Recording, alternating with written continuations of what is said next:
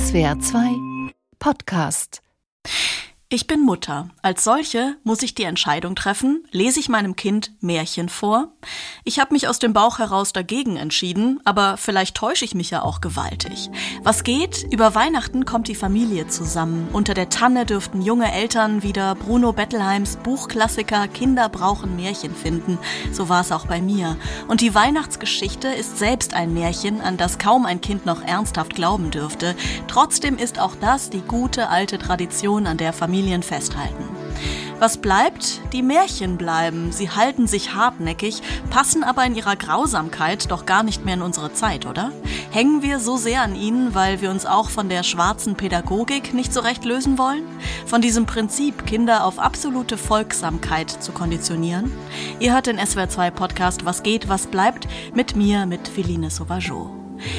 Eine Top 10 der grausamsten deutschen Märchen hat Oliver Geister zusammengestellt. Welche Grausamkeiten hat der Deutsch- und Pädagogiklehrer denn gefunden, der trotz allem an den Märchen festhält? Ja, es gibt eine Reihe von sehr, sehr grausamen Märchen. Die bekannten Grausamkeiten, die finden wir zum Beispiel bei Hänsel und Gretel. Die will die Kinder essen äh, und mästen vorher.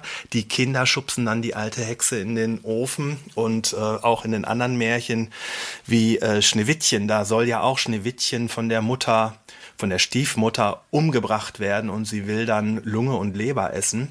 Es gibt einige weniger bekannte Märchen, wo die Grausamkeiten auch ziemlich ausgeführt werden, zum Beispiel Fitchas Vogel, Blaubart oder auch der Räuberbräutigam.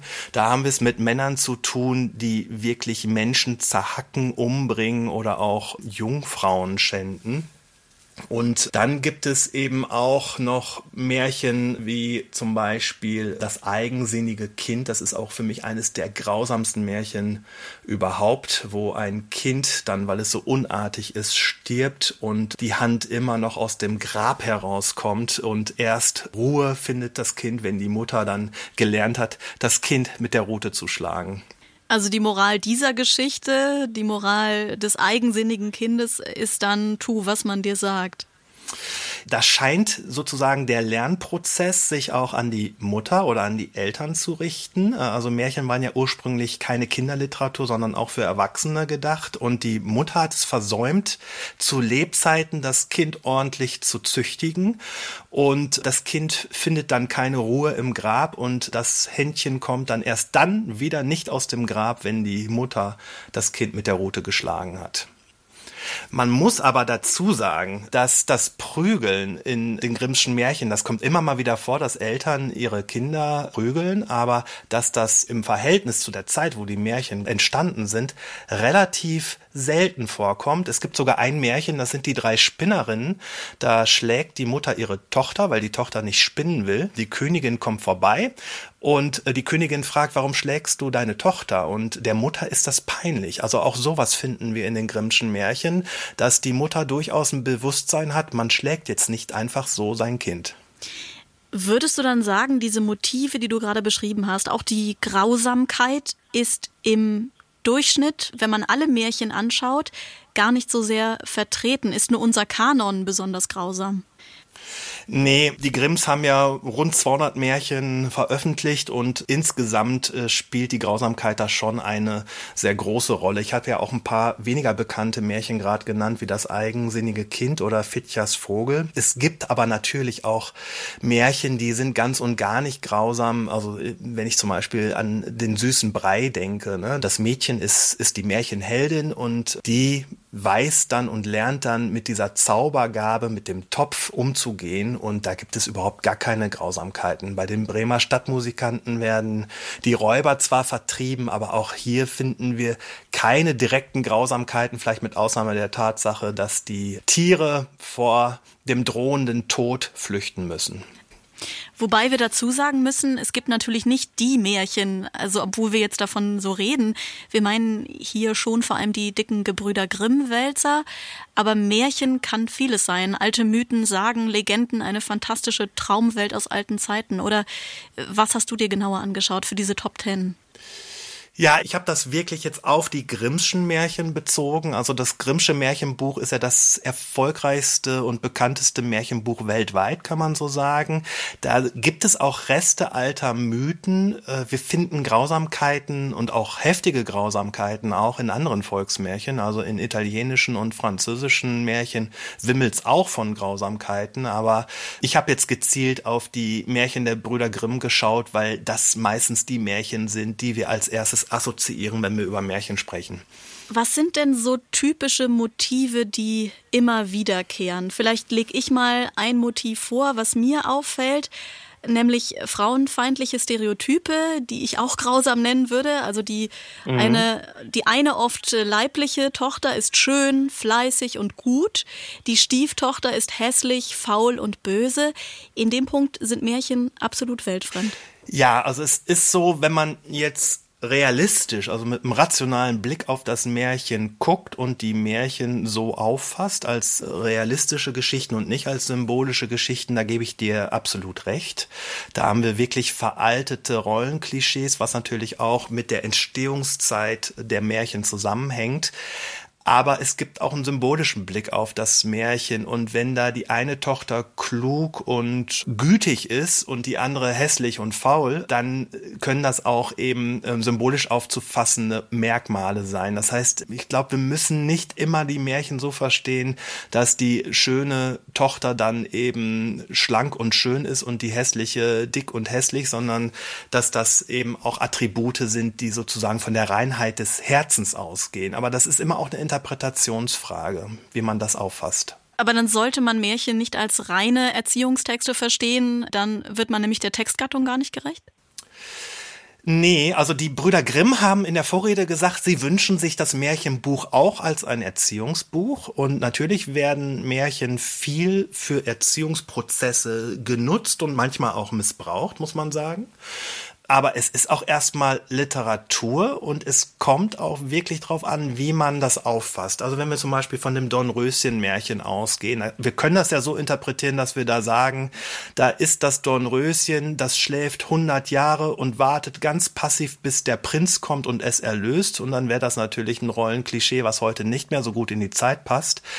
Man kann es aber auch eben symbolisch auffassen und vielleicht aus diesem Märchen lernen, es kommt auf den richtigen Moment, auf den richtigen richtigen Augenblick an oder es gibt eine schicksalshafte Vorbestimmung und die erfüllt sich, wenn dieser richtige Moment da ist. Aber wie passt das zusammen, dass das erziehen sollte, aber eigentlich ursprünglich für Erwachsene geschrieben wurde? Das liegt so ein bisschen am Umgang und an der Zeit, wie die Brüder Grimm die Märchen gesammelt und dann auch verändert haben. Also die Brüder Grimm fingen um 1808 ungefähr an, Märchen zu sammeln. Und ähm, dann haben sie von äh, 1812 das Märchenbuch herausgegeben und dann von Auflage zu Auflage verändert. Vor allem Wilhelm Grimm hat stark in die Märchentexte eingegriffen und man kann, wenn man das genauer untersucht, dann auch sehen, dass er auch immer versucht hat, moralischer zu werden. Sexuelle Anspielungen wurden teilweise eliminiert, also weggelassen. Und Grausamkeiten wurden teilweise sogar auch zurückgenommen, aber die Märchen sind noch so voller Grausamkeiten, dass wir schon sagen können, dass Wilhelm Grimm auf jeden Fall mehr darauf geachtet hat, sexuelle Anspielungen zu eliminieren, als äh, Grausamkeiten sozusagen abzuschwächen. Die Grausamkeiten wurden dann in weiteren Märchenbearbeitungen häufig zurückgefahren. Also wenn wir jetzt zum Beispiel Märchen neu erzählen für kindgerechte Buchausgaben oder wenn man aus Märchen Märchen Verfilmungen macht, dann stellen wir ganz oft fest, dass diese drastischen Grausamkeiten aus den Originaltexten, wenn ich jetzt die Grimms als die Originaltexte mal bezeichne, dass die dann sozusagen immer weiter herausgekürzt werden. Aber was für eine ja, Gratwanderung eigentlich. Ne? Einerseits schreibst du diese Auswahl der Märchen, das sind Warn- und Schreckensmärchen, weil sie mit Angst und Einschüchterung arbeiten. Andererseits gibst du Märchen als Erzählform nicht auf und sagst, äh, sie sind insgesamt gut für die Entwicklung.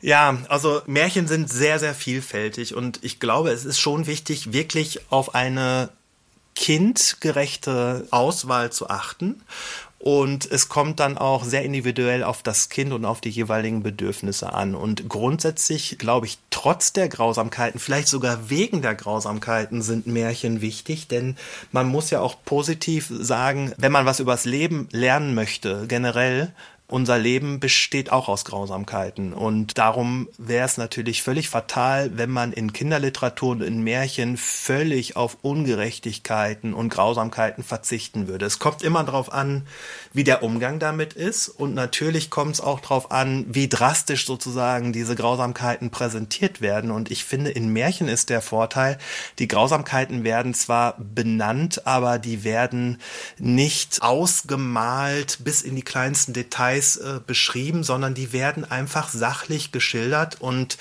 die Märchenfiguren sind ja auch in der Regel zumindest nicht angelegt als Charaktere, sondern das sind Typen. Das heißt, die Hexe ist eben die Repräsentantin des Bösen und Kindern gelingt das oft, das dann auch so aufzufassen, Problematisch wird's dann eher, wenn man eine Hänsel und Gretel Verfilmung macht mit echten Personen und wenn man dann eine Schauspielerin hat, die dann in den Ofen geschubst wird. Dann haben wir ein ganz anderes Problem mit der Grausamkeit. Aber die gelesenen, vorgelesenen Märchentexte bieten da aus meiner Sicht sogar auch Vorteile, äh, um eben den Umgang mit Grausamkeiten zu lernen. Zu dieser Einsicht kommt der Pädagoge Oliver Geister. Danke dir sehr fürs Gespräch. Danke auch.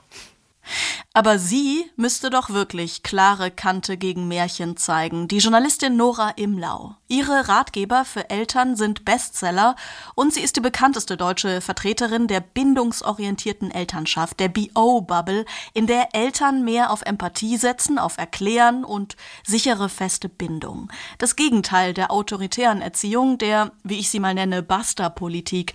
Basta, wir gehen jetzt los. Basta, das hat dir gar nicht wehgetan, stell dich nicht so an. Jemand, der das nicht mehr will, liest doch seinen eigenen vier Kindern keine Märchen vor, oder?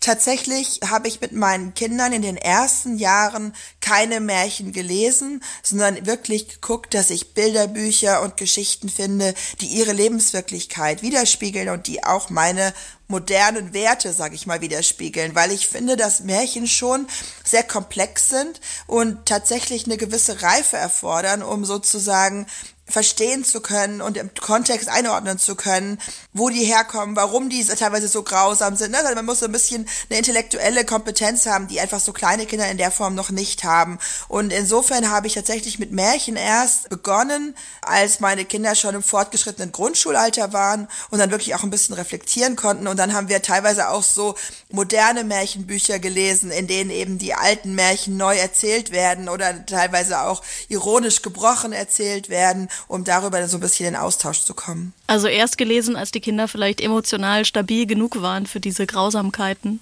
Ja, also tatsächlich auch von Kind zu Kind geguckt, ne? Wie sensibel ist dieses Kind, wie fantasievoll, wie leicht lässt es sich erschrecken, auch von viel, viel harmloseren Geschichten. Und dann wirklich geschaut, es gibt ja Kinder, die dann manchmal auch in so eine Phase kommen, wo sie ganz Freude haben am Grusel und wo das auch was Schönes sein kann, sich an Mama oder Papa anzukuscheln und zu wissen, ich bin ganz sicher, während ich eine durchaus unheimliche Geschichte höre. Aber es war schon so, dass wir wirklich geschaut haben, wie geht's den Kindern damit und auch sehr zurückhaltend waren und erstmal die nicht so grausamen Märchen gelesen haben. Mhm der Kinderpsychologe Bruno Bettelheimer, auf den berufen sich ja auch heute noch sehr viele. Also er hat diese Märchenliebe der Deutschen ja psychoanalytisch begründet in seinem Klassiker Kinder brauchen Märchen von 1977 und schrieb darin, der Wolf oder die Hexe zum Beispiel symbolisierten die finsteren Gewalten im Unbewussten des Kindes. Also Ängste, Wut, Eifersucht. Im Märchen fänden sie dann ein Ventil, um diese Gefühle zu verarbeiten. Kann man dem irgendwas abgewinnen? Also ich kenne diese Thesen natürlich auch auch und es gibt immer noch auch Seminare, ne, die PsychologInnen an der Uni unterrichten zur heilenden Kraft von Märchen. Und es mag sicherlich Kinder geben, für die das so ist, die dann tatsächlich merken, sie können dann auch bestimmte sonst eher unterdrückte Gefühle wiedererkennen und kanalisieren, indem sie ein Märchen hören und emotional nachvollziehen. Mein Eindruck ist aber auch, dass die moderne Kindererziehung, die ja insgesamt Kindern vermittelt, du darfst alle Gefühle haben, alle deine Gefühle sind in Ordnung, du bist immer geliebt, auch wenn du wütend und traurig und eifersüchtig bist, dazu führt, dass die Kinder das gar nicht mehr so unterdrückt in sich haben und gar nicht mehr über Märchen und Umwege sozusagen versöhnt werden müssen mit dieser Seite von sich, sondern dass sie einfach ganz selbstbewusst und klar sagen können, natürlich bin ich manchmal wütend, das gehört einfach zu mir, das ist ein Teil von mir und dann praktisch nicht den Umweg über den Wolf brauchen, um damit zurechtzukommen dann brauchen Kinder heute eigentlich vielleicht keine Märchen mehr, aber Märchen schaden auch nicht unbedingt. Es kommt tatsächlich drauf an. Also ich glaube tatsächlich, dass Kinder heute nicht mehr so sehr Märchen brauchen, wie sie sie früher gebraucht haben, weil wir heute zum Glück zu einer Erziehung gekommen sind, wo Kinder sozusagen auch ohne diesen Umweg ausdrücken können, wie sie sich fühlen und auch mit den verschiedenen dunklen und helleren Seiten ihrer Persönlichkeit in Verbindung kommen können. Und Märchen können tatsächlich auch schaden. Es gibt Erwachsene, die tatsächlich erzählen, dass sie zutiefst verängstigt sind, bis heute, wenn manche Märchenmotive auftauchen und sich immer noch erinnern, wie schreckliche Angst sie hatten vor bestimmten Märchenfiguren. Das heißt, Märchen können schaden, vor allem dann, wenn sie in einem Kontext erzählt oder vorgelesen werden, wo sie dem Kind Angst machen und wo diese Angst dann nicht adäquat begleitet und aufgefangen wird. Gehen wir mal kurz ins Detail. Der Wolf frisst die Großmutter und wird später aufgeschlitzt. Die Stiefmutter setzt die Kinder im Wald aus. Die Hexe verbrennt im Ofen. Der Wolf ertrinkt mit Wackersteinen im Bauch äh, im Brunnen und Schneewittchens Stiefmutter muss in glühenden Schuhen tanzen, bis sie tot umfällt. Welche Werte werden denn hier vermittelt, die ein Kind heute noch gebrauchen kann? Also was bitte ist daran gut für die Charakterbildung? Ja, genau das würde ich eben auch anzweifeln wollen. Also es ist tatsächlich so, dass viele Märchen von der Wertebasis her sehr veraltete Vorstellungen von Gut und Böse, Schwarz und Weiß, Rache und Missgunst als absolut äh, validen Äußerungen von Gerechtigkeit sozusagen zum Ausdruck bringen. Und das hat tatsächlich mit unseren modernen Werten, auch mit dieser Idee, dass es mehrere Wahrheiten gleichzeitig geben kann, die man anerkennen kann, wenig zu tun. Und deswegen finde ich diese Überhöhung von Märchen als unglaublich wichtig für die kindliche Entwicklung tatsächlich auch schwierig. Ich kann sozusagen als Literaturwissenschaftlerin anerkennen, dass Märchen zu unserem kulturellen Kanon gehören, dass da ein reicher Schatz auch an ne, Geschichten und Prägungen, die in unserer Gesellschaft wichtig sind, drinstecken und dass man sich diesen Märchen nähern kann als Geschichten, die uns viel erzählen darüber, wie man früher auch mit Kindern umgegangen ist und wie man versuchte, sie aufs Leben vorzubereiten. Und gleichzeitig glaube ich, dass Kinder hier und heute nicht Märchen brauchen, nicht die alten Märchen brauchen, um gut aufs Leben vorbereitet zu werden. Vielleicht führt uns das auch äh, dahin zu verstehen, was diese Geschichten, diese Märchen vielleicht auch mit uns Erwachsenen gemacht haben, weil wir sie gelesen haben. Also diese sehr binäre Vorstellung von einer Welt, die man in Gut mhm. und Böse teilen kann. Ja, also tatsächlich glaube ich, dass diese Erziehung die wir genossen haben, die ja oft auch sehr schwarz-weiß war und die dann natürlich dann auch sich gespiegelt hat in den Märchenwelten, vielen der heutigen Erwachsenen nicht so gut getan hat. Es fällt uns oft sehr schwer, Grauschattierungen wahrzunehmen. Es ist für uns unglaublich schwierig, Ambiguitätstoleranz zu entwickeln und mehrere Dinge gleichzeitig für wahr zu halten, die sich auf den ersten Blick widersprechen. Und ich glaube, dass es ganz wertvoll ist, wenn wir mit Kindern über Literatur, über Filme, über Spiele genau diese Fähigkeiten eben auch trainieren. Und es gibt ja zum Glück ganz wunderbare neue Kindergeschichten, die genau das tun, dass sie eben Geschichten erzählen von gebrochenen Helden und von Bösen, die in Wirklichkeit aber auch nicht böse sind, sondern wahrscheinlich einfach nur traurig oder missverstanden. Und das stärkt die Empathiefähigkeit von Kindern, die Fähigkeit zum Perspektivwechsel. Und das halte ich für ganz wichtige Qualität. Qualitäten. Ja, warum halten sich die Märchen dann trotzdem so hartnäckig, auch wenn ja die Grausamkeit der Märchen schon seit über 200 Jahren diskutiert wird? Wir Deutschen lieben Klassiker. Wir lieben es auch, Traditionen hochzuhalten. Und für viele ist es ein Teil der Familiengeschichte zu sagen, ich erzähle dir eine Geschichte, die ich schon als Kind gehört habe und die meine Eltern als Kinder schon gehört haben. Insofern ist einfach in Deutschland eine große Beliebtheit da für althergebrachtes. Wir singen ja auch noch die gleichen Kinderlieder, die schon unsere Großeltern gesungen haben. Das ist auch nicht grundsätzlich verkehrt. Wie gesagt, wenn ich sozusagen mit meinen Kindern, die schon ein bisschen älter sind, im Grundschulalter, darüber darüber spreche und sage, ich möchte dir eine Geschichte erzählen, die ist schon uralt und die hat schon mich und deine Großeltern deine Urgroßeltern begleitet, dann hat das durchaus auch einen Wert.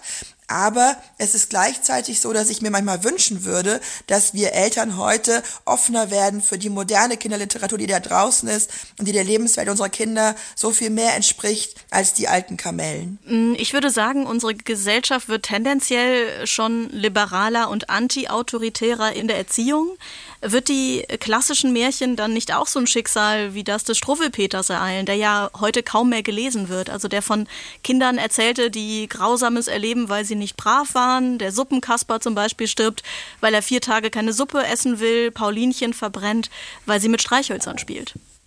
Ja, also wir sehen ja tatsächlich heute schon, dass in den modernen Märchenbuchausgaben viele Grausamkeiten entfernt worden sind. Ne? Wenn Sie in einen Buchladen gehen und sich kaufen ein Märchenbuch für Kinder, dann sind oft die Enden der Geschichten umgeschrieben und dann muss eben niemand mehr in glühenden Schuhen tanzen. Und es gibt mittlerweile verschiedene Varianten der Rotkäppchen-Geschichte, wo der Wolf nicht zu Tode kommt, sondern geläutert in den Wald zurückkehrt. Und darüber kann man schmunzeln, man kann aber auch das als Evolution Evolution begreifen und sagen, hier hat ein gewisser Wertediskurs stattgefunden und eine neue Generation von Eltern wünscht sich für ihre Kinder Märchenbücher, die einerseits anknüpfen an die alten Geschichten, sie aber auch aktualisieren und um Grausamkeiten bereinigen, die wir heute nicht mehr in Ordnung finden. Mhm. Und ich glaube, in dieser Form können Märchen überleben.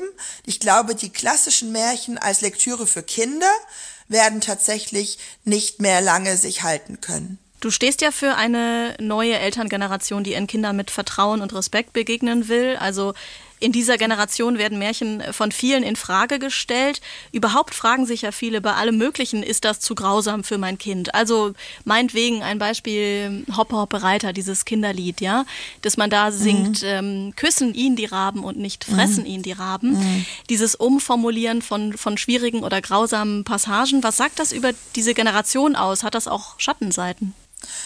Also für mich hat das erstmal eine ganz, ganz große Sonnenseite. Ich finde das ganz schön, dass so viele junge Eltern sich heute viele Gedanken darum machen, was sie ihren Kindern mitgeben, auch in Reimen, Liedern und Geschichten und dass sie dabei versuchen, ihre eigenen Werte einzubringen und zu sagen, ich kann nicht einerseits für Friedfertigkeit stehen und andererseits die ganze Zeit von Grausamkeiten singen.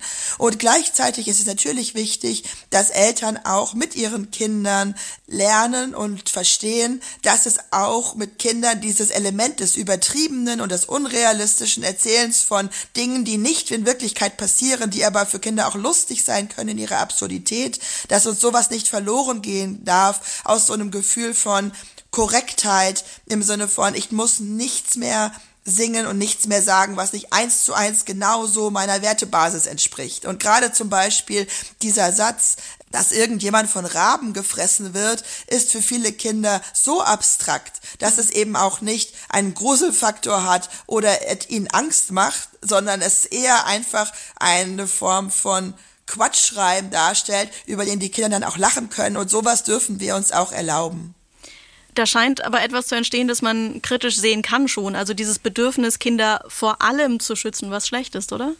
Ich glaube nicht, dass das der Fall ist. Mein Eindruck ist, dass viele junge Eltern heute durchaus mit großer Achtsamkeit Kinder auch heranführen an schwierige Themen. Ne? Wir sind Eltern in der Klimakrise und ich erlebe regelmäßig, wie Eltern versuchen, sechs- oder siebenjährigen zu erklären, was da passiert. Sie erklären, warum Flüchtlinge aus der Ukraine zu uns gekommen sind. Das heißt, sie ziehen ihre Kinder nicht mit Scheuklappen auf. Und ich erlebe auch nicht, dass Eltern versuchen, alles Schlechte dieser Welt von Kindern fernzuhalten. Aber ich habe den Eindruck, dass viele Eltern heute Kindern erzählen, was wirkliche Probleme auf unserer Erde sind und gleichzeitig ihnen ein Gefühl von Sicherheit und Geborgenheit vermitteln wollen. Aber sie wollen in ihrem Alltag nicht es als normal und legitim darstellen, dass Gewalt eine Lösung für Konflikte oder Probleme ist. Wenn diese bindungsorientierte Erziehung äh, doch so weltoffen, antiautoritär und liberal ist, also das Gegenteil von schwarzer Pädagogik und strenger Erziehung, warum tummeln sich dann da so viele neue Rechte? Darüber schreibst du gerade in der Süddeutschen Zeitung. Also ich glaube, zahlenmäßig sind das nicht viele, aber es gibt definitiv die Tendenz, dass eine sehr, sehr moderne und weit gefächerte Idee, nämlich die Idee einer, einer friedvollen, zugewandten Elternschaft auch unterwandert wird von Menschen, die eine ganz eigene Agenda haben. Und ich habe in meinem Artikel in der Süddeutschen Zeitung dargelegt, warum das so ist. Es ist tatsächlich so, dass es sozusagen bestimmte Anknüpfungspunkte gibt, gerade auch in dieser Idee von Natürlichkeit, die viele bindungsorientierte Eltern sehr schön finden, die dann sozusagen auch für neue Rechte anschlussfähig ist, im Sinne von ne, so eine Blut- und Bodenideologie, die sozusagen sagt, Natürlichkeit ist unser höchster Wert findet dann sozusagen Eingang in eine Idee, die eher sagt, aus entwicklungspsychologischer Sicht wollen wir alles möglich natürlich machen. Und das heißt nicht, dass die bindungsorientierte Elternschaft selbst in irgendeiner Form autoritär wäre, sondern es ist einfach wichtig, dass wir insbesondere als Menschen, die öffentlich über dieses Thema sprechen, uns bewusst sind dieser Thematik der Unterwanderung und da ganz klare Kante zeigen und sagen, bindungsorientierte und zugewandte Elternschaft ist nur vereinbar mit demokratisch-freiheitlichen Grundwerten und wer die nicht hochhält, der hat sozusagen in unserer Mitte nichts verloren. Aber du schreibst sogar, wer für bindungsorientierte Werte eintritt, muss einsehen, dass diese für Rechtsaußen anschlussfähig sind. Also die Übergänge vom bindungsorientierten zum reaktionären Design fließend.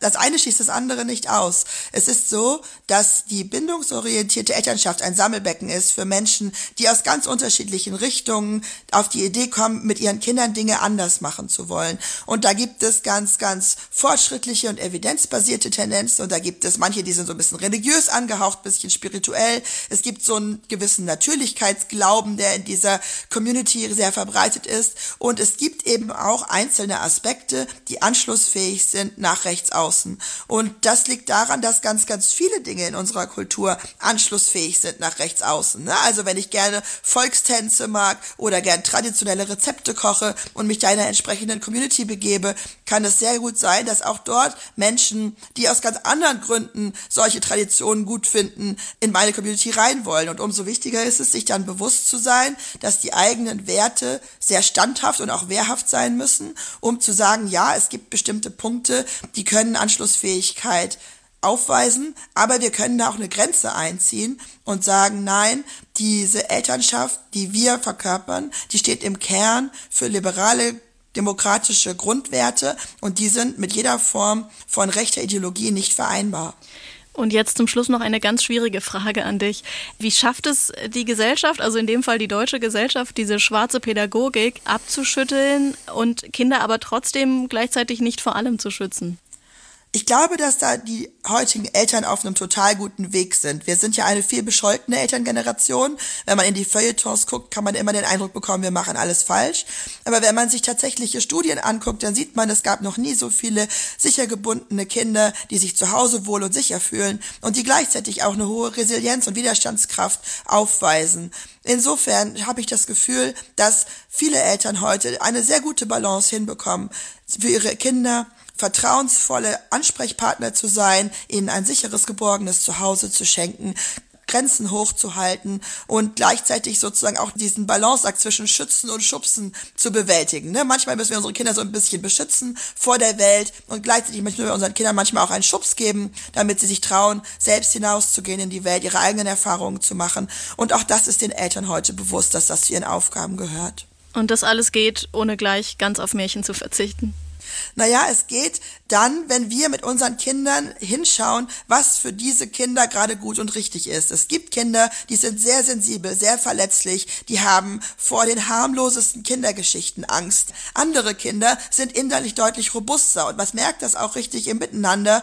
Die fordern auch ein bisschen Action ein, ja, und die finden das auch ganz spannend, mal was Grausames zu hören und können damit umgehen. Und mit diesen Kindern können wir Märchen lesen. Und das ist letztlich die Essenz von Elternschaft ja insgesamt, dass wir uns lösen von dieser Vorstellung, es gäbe ein Standardkind und an dem können wir ausrichten, was Kinder brauchen. Und wir müssen viel mehr hinschauen und sagen, was braucht mein Kind? Was braucht dieser kleine Mensch? Was ist für diese kleine Persönlichkeit richtig? Die Journalistin und Bestsellerautorin Nora Imlau. Vielen Dank für das Gespräch, Nora. Vielen Dank. Das war unser kleiner Beitrag zur Diskussion um Political Correctness, die auch junge Eltern bewegt. Die Frage, wie viel und welche Moral eigentlich die richtige ist. Aber auch hier liegt die Wahrheit irgendwo in der Mitte und zumindest in dem Punkt sollte man den Märchen nicht trauen. Es gibt nicht nur Gut und Böse. Das war Was geht, was bleibt, der SWR2 Podcast für Zeitgeist, Debatten, Kultur mit Philine Sauvageau. Schenkt uns ein Herz und wartet auf uns. Wir sind am 13. Januar aus der Sendepause zurück. Bis dahin, kommt gut ins neue Jahr. Bis bald.